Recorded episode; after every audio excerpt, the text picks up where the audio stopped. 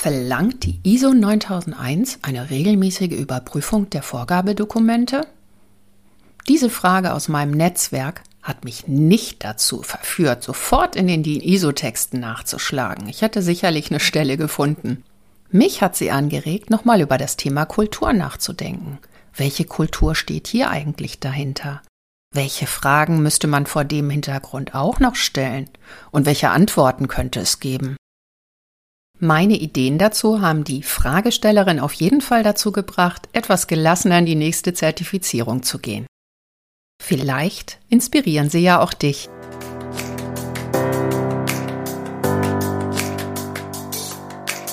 Mehr ach so als ISO.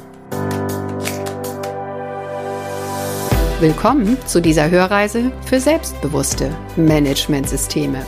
Hier geht es darum, wie Menschen und Managementsysteme ticken und bremsen und wie du sie gut und wirksam miteinander verbindest. Ich bin Susanne Petersen, deine Reisebegleitung und wünsche dir viel Spaß und ach so's mit dieser Episode.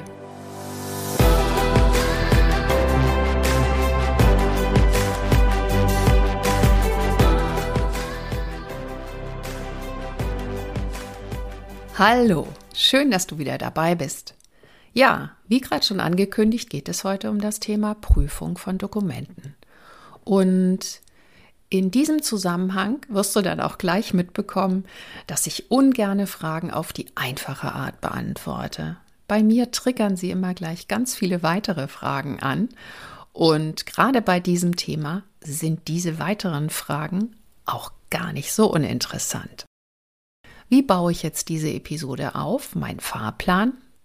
Zunächst kreise ich mit der einen oder anderen Frage nochmal das Thema Sinn und Nutzen von Vorgabedokumenten ein. Dann schlage ich die Brücke zu einem alternativen Vorgehen zur Prüfung und beantworte die Ausgangsfrage. Und am Ende denke ich darüber nach, welche kulturellen Geflogenheiten oder auch Mindsets es ermöglichen, dass die Forderung nach einer Prüffrist überhaupt im Raum steht. Los geht's! Was könnte dieser Frage für eine Episode vorangegangen sein, für eine Szene? Ich stelle mir da vor, es war wieder mal Zertifizierungsaudit und auf irgendeine Art und Weise hat der externe Auditor es geschafft, die QMB zu verunsichern. Und zwar zum Thema Aktualität der Dokumente. Was könnte er denn vorgefunden haben? Naja, wohl möglich Dokumente, die einfach schon zehn Jahre alt waren und wo auch niemand genau sagen konnte, ob die noch gebraucht werden. Oder Dokumente, die so auf diese Art und Weise schon lange nicht mehr praktiziert werden oder die auch keiner, weil sie einfach schon älter waren, mehr kannte. Oder in neuen Systemen kann man ja auch die Zugriffe messen. Und wenn seit vier Jahren da keiner mehr zugegriffen hat, dann ist ziemlich deutlich, dass dieses Dokument, dieses Vorgabedokument nicht mehr gebraucht und nicht mehr genutzt wird. In meiner Fantasie, lass uns diesen Fall jetzt mal weiter fantasieren, fragt dann der Auditor, ja, wie können wir denn sicherstellen, dass diese Dokumente aktuell sind? Da ist es natürlich dann eine schnelle und einfache Lösung, einfach zu sagen, okay, wir prüfen sie halt alle zwei Jahre.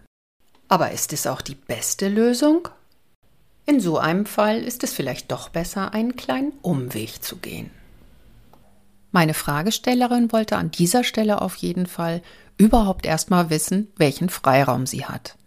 Muss sie so eine Prüfung durchführen oder kann sie auch einen eigenen Weg finden? Und dazu wiederum ist es hilfreich zu schauen, welches Problem haben wir eigentlich an dieser Stelle und wäre eine Prüfung überhaupt eine gute Lösung?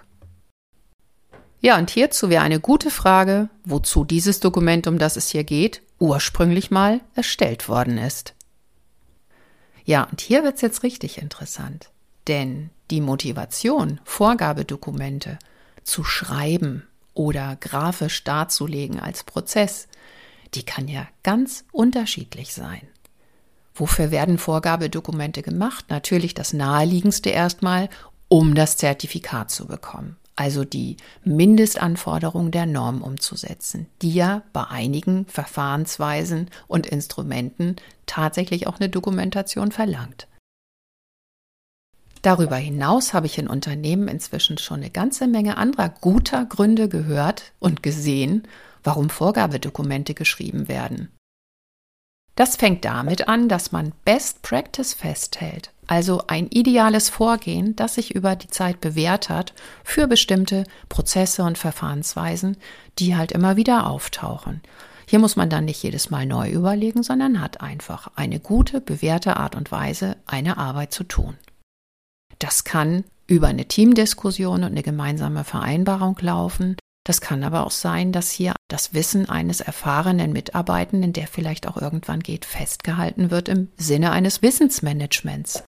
Auf jeden Fall ist diese Vorgabe dann etwas, die ist schriftlich festgelegt und da muss niemand mehr dahinterher sein, dass die Arbeit genau so getan wird. Es muss also auch keine Führungskraft vor Ort sein, die dann sagt, du musst dies, das und jenes tun, sondern es ist halt aufgeschrieben und vereinbart oder angewiesen. Es kann auch sein, dass ein Vorgabedokument aufgeschrieben wurde als Reaktion auf einen üblen Fehler, einen Unfall oder Vorfall, um den in Zukunft zu vermeiden. Vielleicht auch als Reaktion auf eine Risikobeurteilung, dass an dieser Stelle etwas sehr Relevantes oder sehr Riskantes passieren könnte, das man bitteschön vermeiden möchte. Ja, und manche Unternehmen nutzen die Vorgabedokumente auch als Einarbeitungshilfe. Wenn neue Mitarbeitende kommen, dann lesen sie gleich schwarz auf weiß, wie an diesem Arbeitsplatz, in diesem Prozess mit der Arbeit genau und idealerweise umzugehen ist. Ist es gut dargestellt, kann es eine ganze Menge Zeit sparen. Manche Unternehmen nutzen aber auch die Vorgabedokumente als Nachweis für eine rechtmäßige, ordnungsgemäße Delegation. Zum Beispiel bei gesetzlichen Pflichten zum Umweltschutz, zur Arbeitssicherheit oder auch zu anderen Themen wie Informationssicherheit. Hier sagt dann nämlich die Dokumentation aus, wir haben dieses Thema auf unser Unternehmen runtergebrochen, haben die Arbeiten entsprechend dokumentiert und auch weitergegeben, also unterwiesen. Und falls dann irgendwann mal was passieren sollte und von Aufsichtsbehörden und Ermittlungsbehörden Nachfragen kommen, freuen sich die Führungskräfte darüber, dass sie belegen können, dass sie sich mit dem Thema auseinandergesetzt haben und alles dafür getan haben, durch organisatorische Rahmenbedingungen und Unterweisung dafür zu sorgen, dass ein solcher Vorfall eigentlich nicht passieren sollte. Hier geht es insbesondere auch darum, das sogenannte Organisationsverschulden zu vermeiden. Also du merkst schon, es gibt die unterschiedlichsten Motive dafür, Vorgabedokumente zu kreieren. Und in diesem Fall wäre ja die Frage, wofür ist denn das Dokument, um das es hier geht, einmal gemacht worden? Die nächste Frage, die ich mir stelle, ist, warum ist denn das Dokument eigentlich veraltet und warum hat das keiner gemerkt? Warum hat niemand reingeguckt? Das ist ja eigentlich ein deutliches Zeichen dafür, dass es niemanden interessiert und dass es nicht genutzt wird. Warum wird ein Dokument nicht genutzt? Warum wird es womöglich auch ignoriert? Das hat viele Ursachen. Das Ganze hat natürlich mit den Themen Motivation und auch Akzeptanz von Vorgabedokumenten zu tun. Hier gibt es viele Einflussfaktoren im Alltag. Mangelnde Akzeptanz und mangelnde Motivation können aber auch eine Folge davon sein, wie neue Prozesse und Arbeitsweisen bei euch eingeführt werden also eine Folge eures Change Managements und der Unterstützung der Veränderungen, die da anstehen. Andererseits kann ich mir durchaus vorstellen, dass hochqualifizierte Mitarbeitende, die jeden Tag oder oft diese Routinearbeit machen, einfach irgendwann auch nicht mehr reingucken müssen. Und wenn die Arbeit tatsächlich immer noch die gleiche ist, nach zwei, vier, sechs Jahren, dann weiß doch ein Mitarbeitender auch, wie er sie zu tun hat und braucht dieses Dokument nicht mehr. An dieser Stelle ist für mich in Managementsystemen übrigens auch die Frage, brauchen wir dann das Dokument noch weiter? Oder ist es inzwischen in Fleisch und Blut übergegangen? Sind die Motive zur Dokumentenerstellung und die möglichen Problemursachen oder Auslöser dann geklärt, dann kann man anfangen darüber nachzudenken, nützt es uns wirklich? in regelmäßigen Abständen die Dokumente anzuschauen und zu prüfen, ob sie noch aktuell sind und ob wir sie noch brauchen? Das sollte ja eigentlich auch in den internen Audits passieren, oder? Naja, zumindest könnte es da passieren. Eine weitere Frage, ist es wirklich gerechtfertigt, für alle Bereiche eine gemeinsame Prüffrist festzulegen, wenn doch das Problem nur an dieser einen Stelle aufgetreten ist? So, und jetzt zurück zu unserem Fantasiefall. Hier haben wir einen Vorfall, ein Problem, auf das gegebenenfalls so eine Dokumentenprüfung ja wirksam reagieren soll, haben wohl möglich inzwischen auch die Ursache herausgefunden. Und jetzt ist einfach die Frage, lässt sich denn dieses Problem wirklich durch eine regelmäßige Prüfung lösen? Oder gäbe es Maßnahmen, die das Problem von vornherein vermeiden würden? Und aus meiner Sicht haben die Normen sich dazu auch schon was ausgedacht. Stichwort Änderungsmanagement. Genau hier wird von vornherein festgelegt, wann Dokumente angefasst werden sollten, wann es also sinnvoll ist, ein Dokument zu prüfen und gegebenenfalls zu überarbeiten oder auch ein neues zu schreiben und ein altes abzuschaffen. Diese Änderungen können alle möglichen Dinge betreffen. Es kann um neue Produkte, neue Bereiche, neue Kunden und Lieferanten oder auch neue Prozesslinien, Produktionslinien gehen. All diese Dinge können für dich und dein Unternehmen ein Anstoß sein, in die Dokumentation zu schauen und genau zu überlegen, wo ist was zu ändern, damit dann das, was sich geändert hat oder was geändert werden sollte, auch tatsächlich funktioniert. Und nicht immer muss es ein Dokument sein. Das waren jetzt ganz schön viele Änderungen, oder? Lass mich noch mal kurz zusammenfassen. Worüber haben wir heute gesprochen? Wir hatten eine Frage im Raum, eine Frage aus meinem Netzwerk. Gibt es in der Norm in der 9001 Prüffristen für Dokumente? Ich habe die Frage nicht gleich beantwortet, sondern habe eine Reihe weiterer Fragen gestellt. Die erste war, was kann ein Auditor dazu bringen, so eine Forderung zu stellen? Dann haben wir überlegt, welche Motive hat ein Unternehmen überhaupt, Vorgabedokumente zu erstellen und wann könnten die dann auch mal nicht funktionieren. Es gibt ja mehr als nur nicht aktuell. Es gibt auch nicht passend. Es gibt überflüssig. Tatsächlich ist an dieser Stelle einfach zu überprüfen, welche genaue Problematik war in diesem Fall treibend für die Prüffristen und wie kann man die wohl auch besser lösen. Ja, und eine ganz besonders spannende Lösung findet sich auch in den Normen, nämlich zum Thema Veränderungsmanagement. Hier gibt es eine ganze Menge Anstöße, die du gerade auch für die Aktualität deiner Dokumente nutzen kannst. Und zwar vorbeugend, was ja eigentlich viel besser ist. So, und jetzt nochmal zurück zur Ausgangsfrage. Fordert die 9001 eine regelmäßige Prüfung der Dokumente?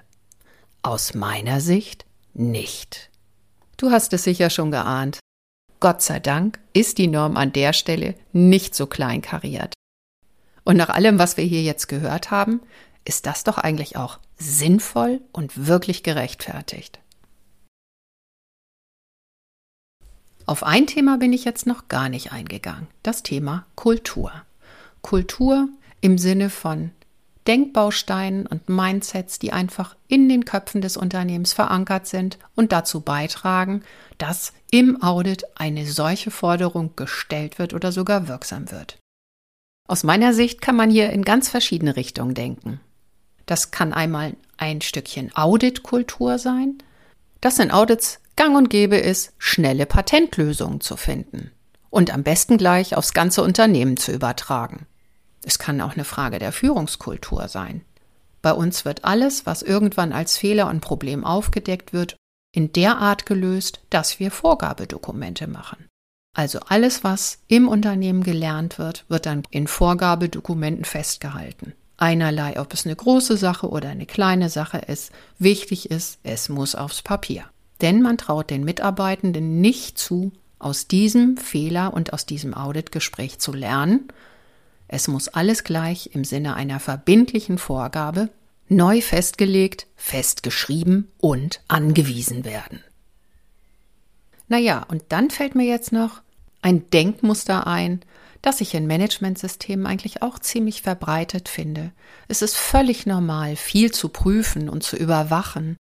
Ich wundere mich manchmal, dass der Schwerpunkt nicht darauf gelegt wird, sinnvolle und bewährte Arbeitsweisen wirksam und nachhaltig zum Laufen zu bringen, sondern möglichst viele Kontrollen und Prüfungen einzuführen.